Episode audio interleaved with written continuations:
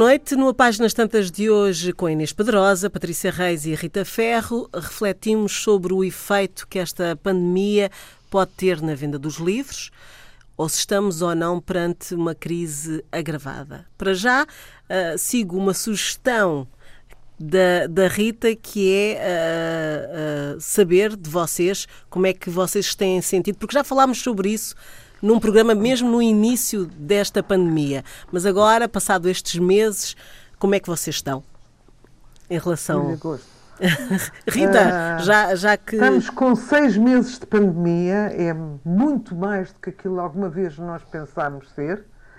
Uh, estamos habilitados a uma segunda vaga, como já está a acontecer lá fora, lá fora, cá dentro da Europa e nos Estados Unidos também. Um, e, e, eu tenho, estou com uma sensação muito estranha de. Uh, vocês lembram-se da Joan, Joan Didion, um, a escritora? Não. não, não, não, sabe, não é conhecem. Que... É fabulosa. Ah, escritora americana. Escritora e ela dizia que de vez em quando ficava paralisada. Eu também acho fabulosa uh, paralisada com a ideia de que a escrita pudesse ser uma coisa irrelevante. Uh, e é engraçado que, mesmo sabendo que não é, e nós sabemos, uh, sem modéstias, as vidas que tocamos e aquilo que podemos mexer numa pessoa, de positivo ou negativo, consoante nosso, o nosso grau de perversidade, não é? Mas que mexemos e sabemos que não somos irrelevantes. Mas perante uma coisa destas, uh, como isto que se está a passar, às vezes cruza-me o espírito a mesma, a mesma coisa de John Didion, que é um, o que é que nós estamos aqui a fazer? Quer dizer, o mundo vai acabar e nós estamos agarradinhas a, uma, um teclado a escrever para quem? Olha, o Caetano uh, Veloso tem uma canção que diz assim: Existir a a que será que se destina? Não é? Começa logo por aí, não é? é. Começa logo por aí. Mas a vida é um, é um não, não, a vida é mais um meio do que um fim para mim, porque o que é bonito é, é a vida propriamente dita. Lá está, como o Cavafis diz, não interessa Ítaca, mas o caminho até Ítaca. E o giro da vida é o, é, é, é o caminho? É, é, o caminhar, é o caminho, exatamente. Mas pronto, o, a sensação que eu tenho é, primeiro que eu vejo as pessoas uh, muito viradas para. Não, eu não estou a dizer que isto vai ser o fim do mundo, já passámos por coisas mais horrorosas. Houve outros vírus, este não é vírus, é, é uma bactéria, não é? Mas houve outros, houve vírus muito mais letais. Uh, mas quer dizer, nunca ninguém, eu acho que pensou que isto nos podia acontecer. Um, e uh, é uma observação que eu tenho que queria pôr à, à, à, discussão aqui. Eu vejo as pessoas muito ligadas a cada vez mais coisas frívolas, como se, e não estou a criticar, como se uh, isso lhes permitisse fazer uma batota em relação ao que se está a passar e que de alguma maneira é sobrenatural, não é? Quer dizer, não é normal que nunca mais tenhamos abraçado ninguém. Eu, há seis meses que nós não nos abraçamos. Eu, a Patrícia, a Patrícia, a Inês, e somos amigas, faço ideia, noutros registros, não é? Uh, e tudo isto é muito estranho. Como é que. Eu, no outro dia, estava a ver as pessoas do entusiasmo que está a ver para este não sei quantos Big Brother que está a passar. Um, como é que simultaneamente se consegue estar no meio de uma, de uma tragédia destas, porque é uma tragédia, porque não é só a tragédia dos óbitos, mas é a tragédia da economia que se está a desenhar e que para uns está a ser tremenda, não é? Uh, e conseguem estar ao mesmo tempo tão enredados em pequenas coisas. Eu próprio vejo por mim, uh, estou em arrumações. E então uh, cuidado com que eu ponha as coisas por tamanhos e, e penso assim, mas o que é que eu estou a fazer? O que é que eu estou a fazer? O que é, o que é esta atenção ao pormenor? O que é que isto interessa? Uh, se vou bater a bota ou se qualquer dia entra por aqui uma pessoa Uh, ao mesmo tempo, há esta coisa extraordinária. No outro dia veio cá um senhor arranjar-me um computador, um jovem. Olha, no dia que tivemos para gravar e que eu não pude, uh, ele veio cá arranjar e, e, e ele não trouxe a, como a é que se diz? A máscara. E eu não pus a máscara. Estive sentado ao lado dele numa cadeirinha a apontar para o computador coisas que queria que ele, que ele visse e, e esqueci-me. Depois há esta coisa que não, não nos entrar realmente na cabeça que o perigo está nestas pequenas coisas, nestas pequenas distrações, não é? Um, e é uma coisa muito estranha que está perto de uma Twilight Zone e é como se o mundo, eh, e nós próprios, todos nós, sem distinção de intelectos e de backgrounds, é como se nós eh, não estivéssemos. que a nossa defesa constituísse nesta. neste faz de conta que continuamos a fingir que está tudo bem e não está. Compreendem o que eu quero dizer? Pronto, é isto. Inês, pega lá nas palavras da Rita. Dá a tua opinião. É, é assim as palavras da Rita fazem todo o sentido e eu, e, e eu, acho, tal como a Rita, que a vida é, é, não é o destino, é o caminho, não é?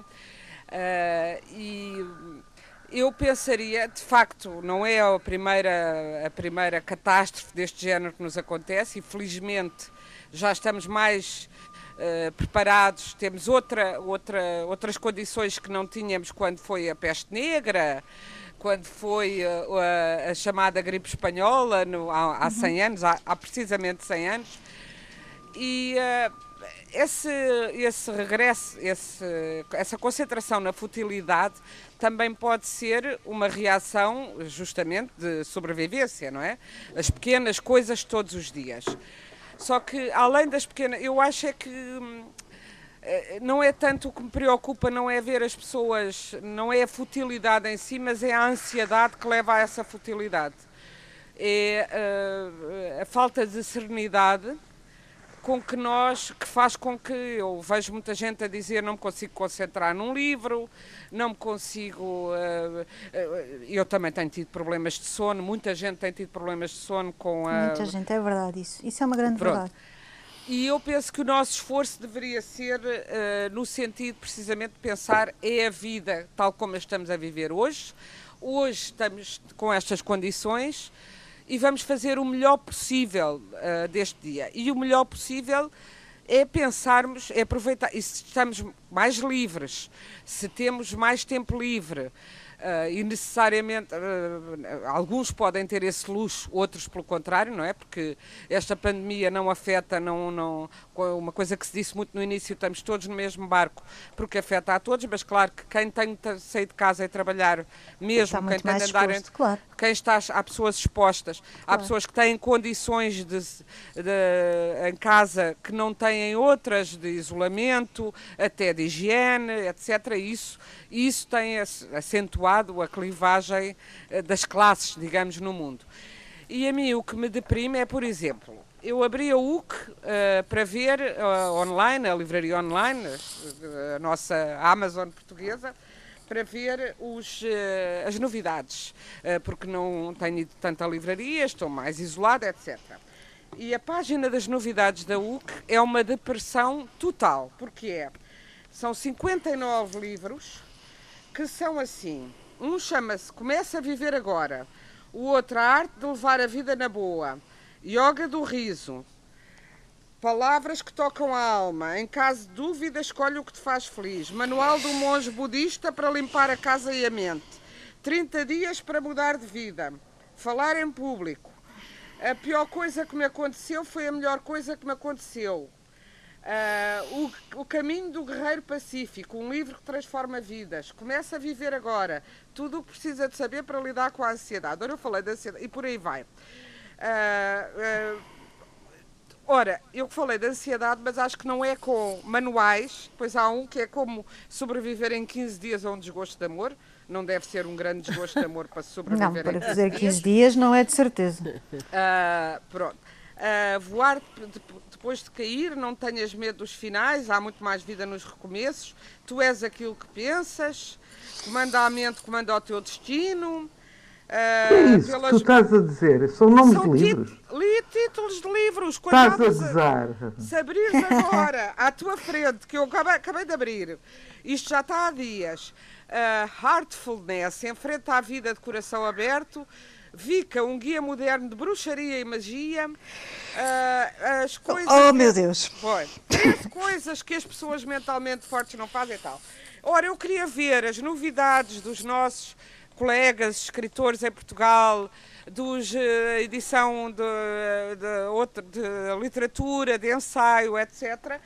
Pois tenho aqui o longo, quando se abre, depara-se com um catálogo enorme de autoajuda, mas gigantesco. Uh, outro um livro sobre teletrabalho, etc.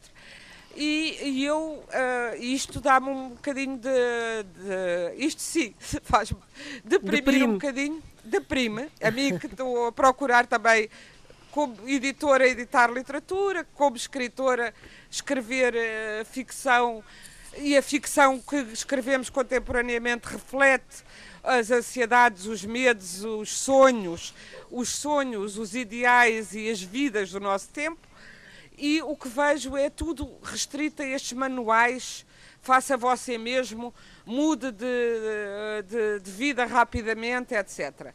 Eu acho que isto, pelo contrário, só cria mais ansiedade e mais, eh, e mais quem, quem se atira estes livros e mais sensação de falha, de incompletude de, de, de, e de, de, perdição, no sentido de, da pessoa se sentir sem chão, Uh, e, e, agora, e, e, e, acho que isto aparece agora que se fala precisamente na segunda vaga do Covid, sendo que eu nunca dei pelo fim da primeira, pode ser que alguém tenha dado por ela, eu pois, não, não dei. Mas é verdade que veio o inverno, vem a gripe, pode tornar mais confusa a, a própria detecção do vírus e, a, e, pode agravar, é evidente que pode e que não estamos, temos de ter muita paciência para viver da maneira que estamos a viver penso que seria útil, e já há um livro do, que eu já aqui falei do, do Zizek, o filósofo Slavoj, Slavoj Zizek, que sobre a pandemia, já há uma reflexão que ele fez sobre a pandemia, onde ele diz que seria bom que isto desse uma nova forma de comunismo no mundo, de, entendendo ele por comunismo uma melhor distribuição dos recursos, uma maior igualdade de acesso das pessoas aos recursos básicos e à saúde e também uma nova maneira de estruturar a vida. E nós vemos aqui, por exemplo, em Portugal, uh, tem sido muito criticada uma coisa que eu acho que era bom pensar-se e, e continuar a fazer-se, por exemplo, horários de trabalhos encontrados para não haver uh, sufocos de trânsito, engarrafamentos, etc. Já está agora em prática neste estado de contingência. E eu acho que seria útil que algumas lições deste, deste nosso momento tão difícil permanecessem, porque nunca percebi porque é que toda a gente tem que, a maior parte dos empregos e das escolas e dos comércios, abrir tudo às nove, de nove às cinco ou nove às seis e haver os engarrafamentos que há de manhã e à noite. Quando eu disse isto, pareceu logo gente a dizer: Ah, mas é um atentado aos direitos dos trabalhadores porque deixam de ter o horário regular. Eu acho que nós devíamos pensar na nossa vida o que é que é o horário regular, se é realmente bom para a nossa saúde estarmos todos a acumularmos à mesma hora, para irmos para os mesmos sítios e vivermos nesta vida mecanizada como autómatos. E de facto vejo pouca gente a fazer isso. Inês, é a grande gente... revolução. Tu achas que é o momento da grande revolução? Era, eu acho que os momentos de crise são sempre, acabam por ser momentos de revolução e têm sido ao longo da vida sempre as grandes crises são momentos de grande alteração. Oportunidade também. Uhum. Oportunidade. São momentos de oportunidade.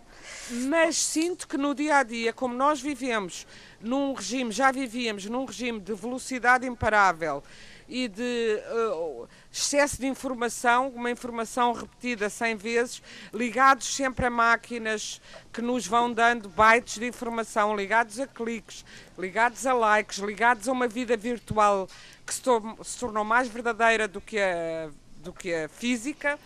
Este, este afastamento é um... físico tem, tem as pessoas, em vez de tentarem no seu pequeno terreno tornar-se mais ligadas ao que está à volta delas, às pessoas, ao ambiente, etc., estão cada vez mais numa fuga virtual e isso preocupa-me.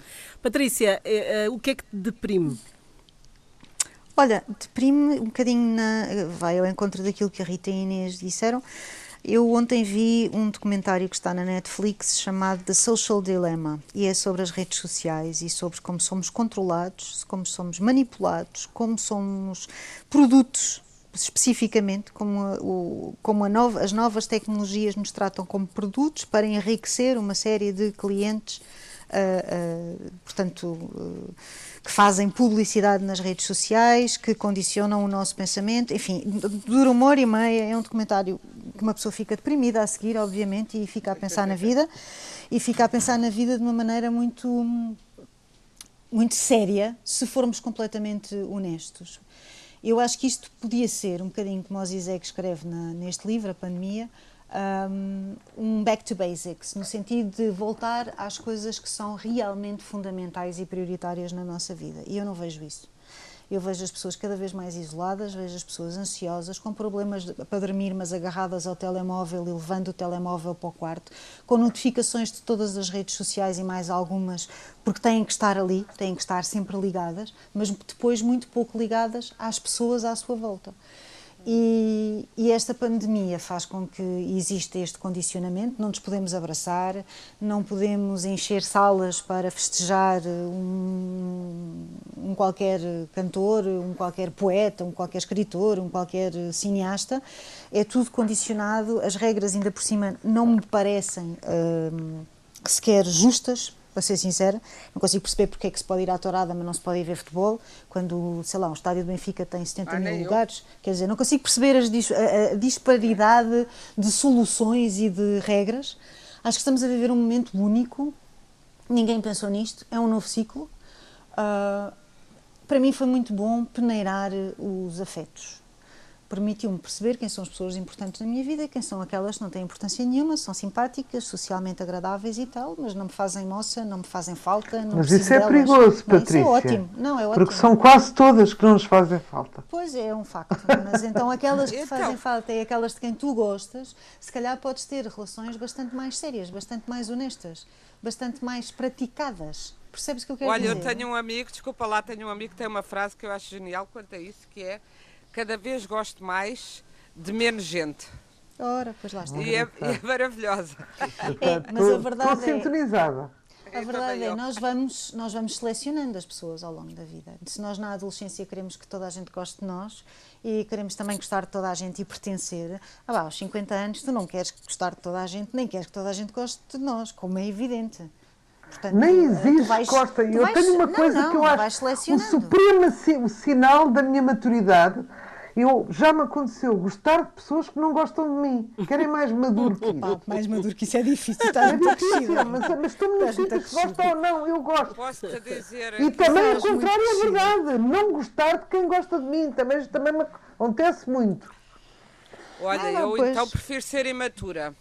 Eu quem não gosta, eu isso, eu não, cheguei, não cheguei a esse estado de santidade, nem creio que vá chegar. Não é santidade, é, é mais é. indiferença. Quero lá saber se gosta ou não. Eu gosto, é um bom autor, ou é, percebes? Ah, essa... Não, mas isso podes gostar de uns livros ou de uma obra de arte e não gostares da pessoa, isso é outra coisa. Sim, claro, isso Agora, é gostares sim. de uma pessoa que te hostiliza, acho que é um bocadinho uh, masoquismo, não é? Não pois. é? Um bocadinho. Patrícia, mas falavas tu então uh, um, desse lado, e, mas relacionando isso tudo com uh, espírito de leitura, uh, vocês acham Opa, que eu, eu, eu li está um ambiente sim está um ambiente de ler mais ou ler menos comprar mais ou comprar sim. menos Bom, eu não acho que, esteja, que os livros estejam a vender eh, enormemente. Os Mas livros, a Feira do Livro parece lá... que teve um bom balanço. De, certo, de... Não, ainda bem, isso é bom. Não teve nada. Agora, é o que dizem. Estamos é a falar do quê? Estamos a falar do quê? Estamos a falar de literatura de autoajuda, estamos a falar de literatura de ah. entretenimento, estamos a falar de literatura-literatura, Exato. estamos a falar do quê? Pois. É porque a diferença é grande. Porque quando se abre a UC e se vê estes títulos que a Inês acabou de referir, eu ponho, mais, eu ponho as mãos à cabeça. Pois, Percebes o que eu, eu, quero dizer? Não está ali os tempos duros do Mário Vargas Llosa, que acabou de sair, embora seja um livro do ano passado, um, que é um prémio Nobel da Literatura. Quer dizer, não está ali, não é? Não está ali o livro do Paulo Moura, que é um jornalista uh, com uma carreira bastante importante e que fez a sua primeira ficção num livro que se chama Hipnose. Não está ali o livro da Tânia Ganho, A Peneia. Não está ali a Ana Plácido, que a Inês acabou de publicar há uns meses. Quer dizer, não estão ali coisas que são verdadeiramente importantes. Portanto, quando me dizem, ah, mas os livros até não estão a vender muito mal, quais são os livros que não estão a vender muito mal? Os de cozinha? Os de autoajuda? Estamos a falar do quê exatamente? E essa distinção é muito, é muito importante, porque o que eu sinto hoje é que as pessoas têm, muita, têm pouca capacidade de concentração, a literatura é exigente, nem todas as pessoas são leitores treinados. Para começar a ler é preciso querer muito, e a maior parte das pessoas já não quer muito. Já não quer muito porque tem um dispositivo à mão e fica ligado a navegar e está tudo bem. E isso implica pouco esforço, implica pouco pensamento, na verdade não implica, não, não implica, uma grande aprendizagem de nada, para ser sincera, não me parece que, aprender, que se consiga aprender assim tanto nas redes sociais. Um, e, e, isso é assustador. É Aprendem é outras coisas, Patrícia. Mas talvez, amor. Aprendem outras coisas. Nós não, nunca nos podemos pôr no, na, situação, na, na, pele do velho de Restelo que diz connosco é que era bom. Não, não sei é isso quê. que eu estou a dizer. Vem uma Rita. nova geração que, por, por um lado, pode parecer mais frívola e não, não conhecer os clássicos, por outro, tem outros aspectos, por exemplo, estão muito virados para o ambiente, sei lá. Estou a falar Sim, agora aqui nos planos Sim. de compensação. Há, há, outras coisas que vão surgindo nestes ciclos. Uh, eu, eu, perguntava então se eu, eu encontrei no, dentro do meu plano egoísta uh, alguns pontos uh, positivos nesta pandemia a tal ponto que acho que vou ter saudades, uh, não da pandemia, não é? Que, seria um desprezo pelo sofrimento que está a causar a tantos, mas por aquilo que eu descobri em tempo de pandemia. Uh, e se vocês também reconhecem que houve pontos positivos no meio disto tudo, como sempre, há sempre os dois lados da moeda. Positivos. Eu acho que se tu tiveres uma boa situação um, não, não tenho pessoal. Não, não, não, não é isso que eu quero dizer, Rita. Deixa-me só terminar. Se tu estiveres mais ou menos bem contigo e, e se te conheceres, um, eu acho que a pandemia não te leva à loucura. Ou não te levaria à loucura. Acho que as pessoas que tiveram três meses enfiadas em casa, que não se conhecem minimamente, que não têm um processo de autorreflexão, que, eh, na verdade, vão só preenchendo a vida delas com várias coisas a acontecer ao mesmo tempo, a uma velocidade vertiginosa, como acontece hoje em dia, essas pessoas terão passado mal. Eu não passei mal. Uhum. Eu não posso dizer que tenha passado mal. É uma, é uma coisa horrível, se calhar, para muita gente eu dizer isto. Mas eu não passei mal o confinamento. Eu não estive mal o confinamento. Eu não estive a cortar os pulsos. Uhum. Um, há, há quem tenha estado. Eu conheço três casais que se separaram depois do confinamento, porque não se aguentaram 24 horas sobre 24. E uma das, uma das envolvidas, uma, uma das uh, mulheres deste, de um destes casais, dizia-me: Epá, eu estava com ele duas, três horas por dia. 24 sobre 24, não tenho nada para lhe dizer. Pois, passaram de é? duas horas é, Ora, é, críticas para 24. Pois, para 24. Portanto, Mas isso é bom. É. E isso é bom. É, Quer porque isso esclarece. Isso esclarece, não é? Fica esclarece, esclarecido. É um líquido revelador. É um é. líquido revelador. É. E eu acho Mas que isso eu hoje estava a ouvir uma estava a ler eh, um jornal em que uma senhora dizia, não interessa quem é, conhecida, mas não interessa, um, em que dizia quem tem uma vida difícil tem lá tempo para pensar na Covid. Ora, pois, no Covid. Certeza, mas eu percebo. Uh, e, eu percebo, quer dizer, há uns que não têm outra alternativa, há muita gente que não tem alternativa senão apanhar o barco, vida, aproveitar claro. o trabalho que ainda tem, claro. uh, voltar para casa cansada, tal e qual como se não houvesse claro. pandemia. Sim. E isto, de é um alguma maneira, sim, pode ser salvífico e pode ser. Mas pode, podemos fazer disto mas uma leitura acho, também dramática, não sim. é? Eu acho que nós as três estamos numa situação, e acho que a Fernanda também, numa situação de privilégio. Completamente. Nós não estamos desesperados, nós não temos que nos enfiar no barco às 5 da manhã ou às 3 da manhã. Apanhar vários transportes. Para Lisboa, não é? Em brigadas. Nós não estamos no. Nós não somos o homem do lixo.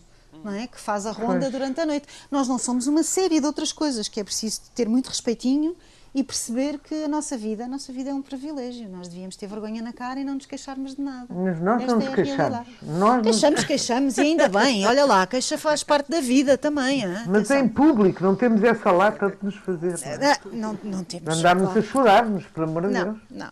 Mas ah, ah, agora a pandemia, isto não vai passar tão cedo e não vale a pena iludirmos e pensarmos uma vacina. Caramba, uma vacina pode aparecer amanhã, eu não me vacino. Então nós levamos 10 anos de pesquisa com as vacinas normais, chamemos-lhe assim, e agora de repente vou-me vacinar. Então e o quê? Seis meses depois aparece-me um pé na bochecha esquerda, é isso? Vai ser como sai- a sai- SIDA, vai ser como a SIDA. Continua a morrer gente, vai morrendo cada vez Mas é menos. que, vamos vamos lá ver, mas no. HIV, no HIV descobrimos um tratamento, que são os antirretrovirais, que por Mas acaso depois têm a cura, consequências, não mas não descobrimos a cura. nem uma vacina. Portanto, Nem quando eu, descobrir.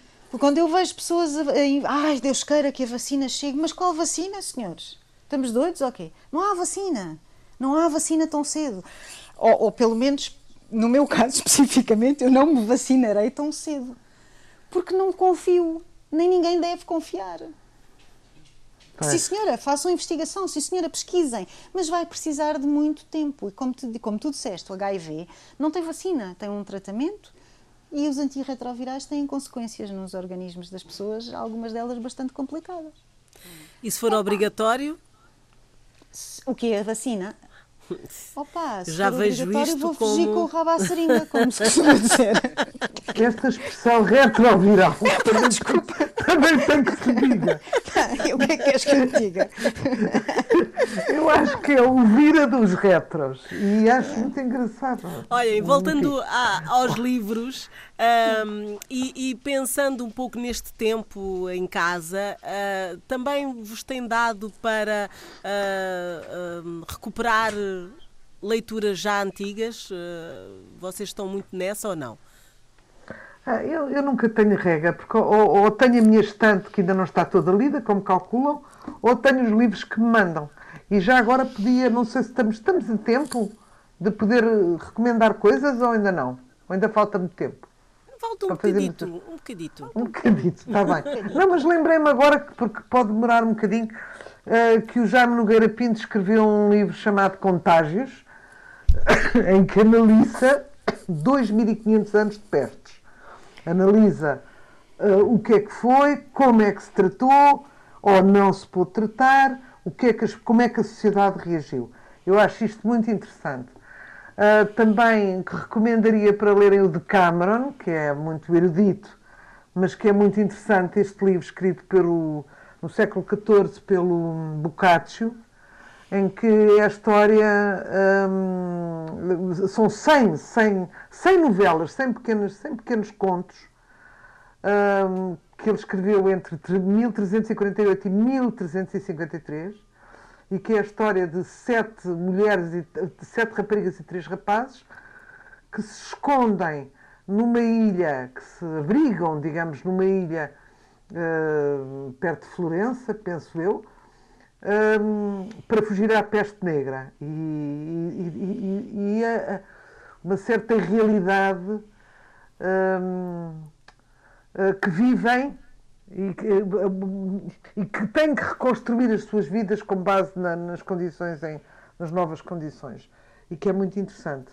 E já agora aproveito para, dizer, para falar num livro que me surpreendeu, editado agora pela Relógio d'Água, do Victor Hugo, hum, uns séculos depois, hum, que é o Notre-Dame de Paris, eh, que tem a ver com a construção e com a.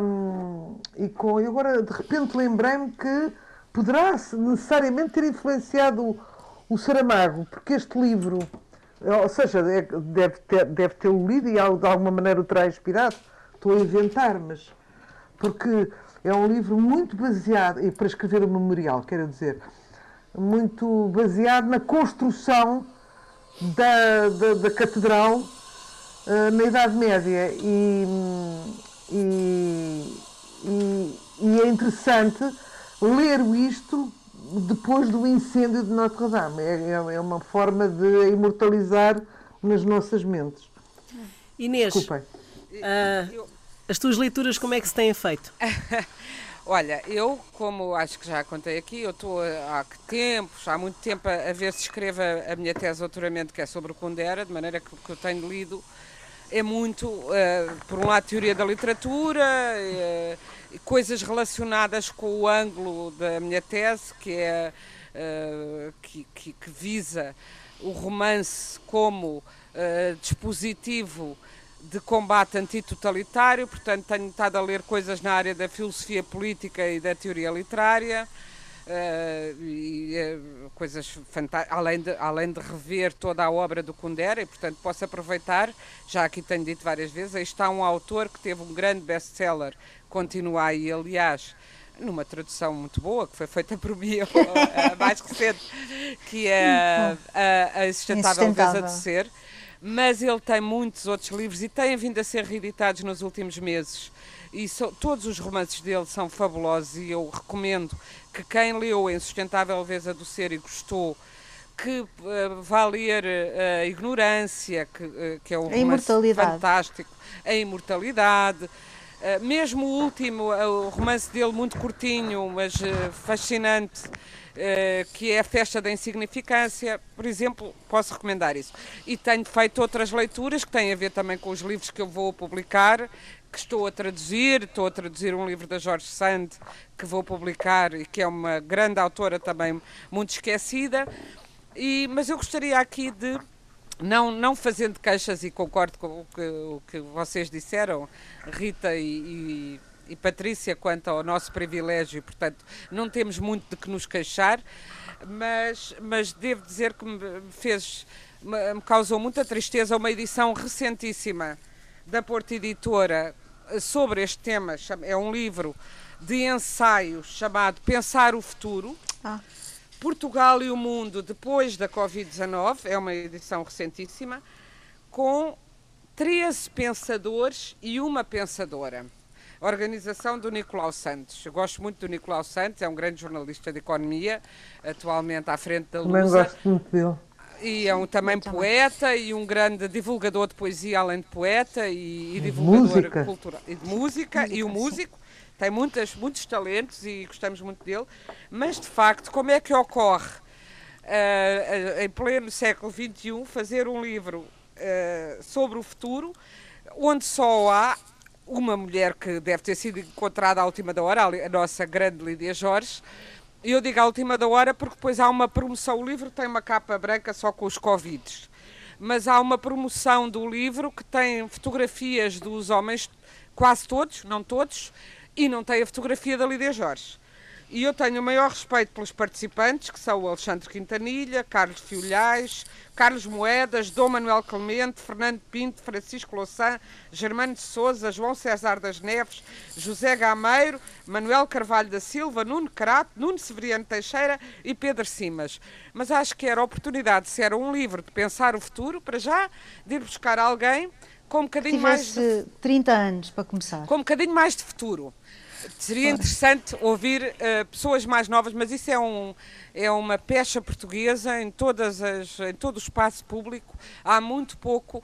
A diversidade não é só diversidade de género, que é manifestamente insuficiente, mas diversidade etária, diversidade étnica. E aqui é, este livro é, é de facto um poema português, no sentido de que pensar o futuro é pensar com o homem branco de uma certa idade e, e, pronto, lá foram à última da hora. Eu penso que já deviam ir pôr o livro para a gráfica quando se lembraram, epá, isto se calhar parece mal, e lá foram pedir um texto à Lídia Jorge. Portanto, lamento, uh, lamento e penso e chamar a atenção para que de futuro, uh, que seria interessante termos livros de pensamento sobre o futuro, de saber o que estão a pensar os mais novos uh, e pessoas com outras experiências diferentes uh, destas. Uh, mas eu sugeriria, eu, eu que tenho feito, tenho lido muito mais, tenho tido oportunidade para isso, tenho andado nas leituras, mais nas leituras do que na escrita, lá está, por causa da ansiedade e de uma certa dispersão, também porque tenho andado ao mesmo tempo a trabalhar em tradução, a trabalhar em seleção de textos, a ler, quer textos que me enviam, porque também vamos lançar autores novos, autoras novas contemporâneas em breve, portanto, eh, estado a fazer essa seleção. mas tam, não sei se já chamei aqui a atenção, porque estes livros já o recebi há umas semanas no, no programa, mas aí o cenário estava desaparecido. Aí está uma grande voz que estava desaparecida da edição ou dos escaparates e a Relógio d'Água publicou uh, três novelas dela com o título Como a Água que Corre, é uma reedição de uma ah, tradução. Gostei tanto desse livro. É, fantástico. Da Luísa Neto Jorge. Oh, oh Inês, dizer... e qual é a Jorge Sand que tu vais uh, ah, é tão bom esse livro, publicar? A Jorge Sand que eu vou publicar chama-se no original Elle et Louis e é fantástico porque é um romance que deu uma, uma polémica extraordinária na época e que lhe exigiu uma coragem enorme, porque é um romance que segue muito de perto a relação que ela teve com o Alfredo Musset. Agora, foi polémico porque ela publicou depois da morte do Musset. O irmão do Musset ofendeu-se, achou que estava muito retratado, que se percebia. Não, é um romance e, portanto, não são dois escritores, são dois pintores. Uh, mas é, trans, transcreve muito a relação conturbada que ela teve com Alfredo Musset, escritor também, mais jovem que ela, bastante mais jovem na época. E é um romance muito ousado, do, Mas é, sobretudo. É, é muito bom eh, de uma é grande paixão, bom. uma paixão e muito de uma grande loucura e de uma grande intensidade. Só que o Paulo Musset, irmão, foi a correr escrever um livro chamado Louis e ela, ou seja, ele e ela, com a mesma história. Eu não li esse romance, li críticas a dizer era, que era muito fraco, mas onde ele era um herói e ela era uma, uma rameira, digamos assim. E ela ele quê? O irmão ele, ou ele, ele Ele, o irmão, o, ele Paul Musset, irmão do Alfredo Musset, em vingança, digamos, que póstuma sendo que ela disse que não tensionava, e o romance não, não é um romance a dizer mal do Musset, ou a dizer mal, é a contar a história de uma paixão entre dois criadores, muito turbulentos dentro dos seus sentimentos, e nomeadamente um poeta como o Musset, que uh, estava apaixonado num dia e no outro dia indiferente, uh, e que lhe dizia as maiores coisas, as coisas mais bonitas de amor e queria ficar com ela, e depois a abandonava e a trocava por outras. E esta história tempestuosa deste amor é muitíssimo bem escrita, de tal maneira que descobri também um texto do Henry James eh, sobre a George Sand, a dizer da admiração que tinha por ela e, de, e a defendê-la das críticas que ela teve quanto a este romance. E esse texto será o prefácio, esse texto que foi publicado numa revista pelo Henry James, será o prefácio a esta edição. Estou também a traduzir esse texto do Henry James. E, portanto, hum, uh, é, é simultaneamente uma grande obra literária e, um, e, e, e, que tem nas suas margens também a história de uma mulher e da, da dificuldade e de como uma mulher quando se expunha ou quando falava de amor e de sexo de uma maneira que não era suposto, e uma mulher que viveu por si, que se criou por si, criou um nome por si, uh, sozinha e com uma vida conturbadíssima, dificílima, como ela conseguiu ser a grande escritora que foi uh, e, e, e, fazer a obra literária vasta. Aliás, eu, eu de futuro gostaria de publicar mais livros também da Jorge Sand. Uh, e portanto é esse é, é nessa e sai nesse... quando o livro Inês? É, é engraçado Sa quando... sairá no princípio do ano que vem este agora Esta, vou... isto da cultura é que mais trajas é que o Alfredo Musset também escreve um, um livro chamado Lorenzaccio uh, que fala na. Isto foi um relacionamento escandaloso que ele teve com, uhum. com o Jorge Santos, fala da, da viagem que ele fez com ela.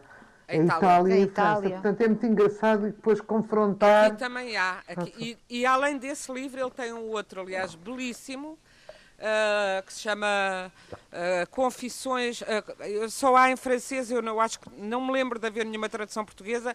Chama-se Confession d'un enfant du século, ou seja, Confissões de um filho do século onde ele, supostamente são as confissões de um narrador que não é ele, mas é ele, e lá vem a história dela noutra, noutra perspectiva, a história dele e dela, porque foi a história de amor central nas vidas deles foram amigos antes disso e continuaram, conseguiram ficar mais não, ou menos. Não, mais ou menos. mas a reconhecerem um e outro a influência que tinham tido até nas obras respectivas ao longo da vida toda, o que não deixa de ser bonito. E de facto são duas grandes figuras literárias que, que tiveram Oh, esse Inês, encontro. ela é só emanada, hum, considerada a maior escritora francesa. E cá está um caso em que ela adota um nome de homem. Jorge Sand é um nome de homem. Ela chama-se Amandine Aurore, qualquer coisa. Exatamente. Não é? Ela começou para, para, para poder afirmar no meio literário, porque tu própria já contaste a história da Colette e de tantos, tantas mulheres, e, mas, e depois ela adotava uma pose masculina e ela assumia que era uma mulher, mas que tinha exatamente os mesmos direitos dos homens, e teve até umas pegas com eh, eh, feministas da época, com o pequeno feminismo começava eh, a, a sobressair, porque dizia que adotava uma, uma postura eh, vitimista e que, eh, e que não eh, que ela queria não um mundo onde houvesse umas vítimas à parte, mas um mundo onde as mulheres fossem exatamente como eh, não é como os homens, mas não é como os homens porque são mulheres eh, e têm Mas o com direito à sua sentido de paridade. Sim. mas que, onde a paridade fosse. E ela o que fez na vida toda foi fazer com que essa paridade fosse. tivessem que lhe otorgar, nem que fosse à força, nem que fosse porque ela pegava no charuto como eles, porque ela vestia calças, porque. etc. Foi é uma figura fascinante. Além de Eu uma grande depois também gostava de dizer qualquer coisa sobre a paridade, se, se tiver tempo ou não. Muito rapidamente, porque a Patrícia também, também é tem que sugerir um um- livro. Um documentário que eu acabei de ver sobre o Julian, é assim que ele se chama, o Assange, é Julian, ou não sei. Acho não que é sei nome. Julián, sim, há É. Julian. Pronto, esse tipo que eu considero um- uma pessoa com uma visão global da humanidade e ultra inteligente, ah, que é um rapaz novo, não faço ideia que, que, ela, que ele tem, mas é mais novo que a Patrícia, de certeza, Ahm, ah, que foi acusado de, de- É engraçado porque esta rapariga que faz o filme com ele ahm, co- começou por querer contar a história dele como, ah, enfim, a história do Wikileaks e da exposição mundial, de tantos ficheiros e tá, tá, tá, e acabou completamente paralisada por causa de, de- começou a investigar um bocado este o, o- o caso de assédio, os dois casos de assédio de que ele é acusado na Suécia, não é? Ele é sueco, não sei, ou sueco, já não sei agora, mas, mas ele está acusado por, por duas pessoas na Suécia. Tem um processo ah, de abuso até de violador. E é engraçado que ela co- co- começa a falar com ele e a- o discurso sexista dele em relação a esses casos, além de tratar as mulheres, se referir às mulheres com o desprezo absoluto e dizer uma coisa que está ao nível do mais baixo da escala humana, que é o que elas queriam era que eu lhes desse uma noite de prazer. E como não tiveram, e então ela começa a, duvidar dele enquanto personagem. É muito interessante ver isto. Ah. Um rapaz novo, na crista da onda, que, tido como o rei da- das tecnologias, ainda que da pirataria, um Rui Pinto em bom. e, e a verdade é que tem um discurso, tem um discurso ah, sobre as mulheres que é, que é indefensável, completamente indefensável. Não sei como é que isto vai parar, nem como é que está a história da extradição, porque eu não acabei de ver. Mas, mas, mas tem ali um, um caso muito mais sério do que propriamente as fugas do Wikileaks. Patrícia, Olha, se, eu tiver, se eu puder dizer uma linha, dizia assim: Nas Mulheres Invisíveis, livro que eu já aqui falei, diz às tantas, escreve às tantas ela, quando Bernie Sanders, agora parentes, Bernie Sanders não é novo, mas, mas pronto, é para dizer. Quando Bernie Sanders disse não é suficiente que alguém venha dizer sou uma mulher, votem em mim, talvez estivesse enganado. O problema não é que alguém pense que isso é suficiente. O problema é que ninguém o pensa. Por outro lado, há muito quem pareça achar que o facto de uma candidata ser mulher é razão suficiente para não votar nela. Ora, lá está. Patrícia, Pronto. termina mesmo com, muito rapidamente com Muito uma rapidamente, volto a sugestão. dizer, a hipnose acabou de sair, é o livro do Paulo Moura. O Paulo Moura é um jornalista com vários prémios, vários livros de não ficção publicados, é o seu primeiro romance. Passa-se na altura eh, em que o Bill Clinton é eleito presidente dos Estados Unidos e vai até à guerra do Iraque e é uma, enfim, é um puzzle de várias coisas, assim para não me alongar, vale a pena, chama-se Hipnose, procurem, está nas livrarias. Estamos em podcast, eh, em antena1.rtp.pt e no Facebook. Boa noite.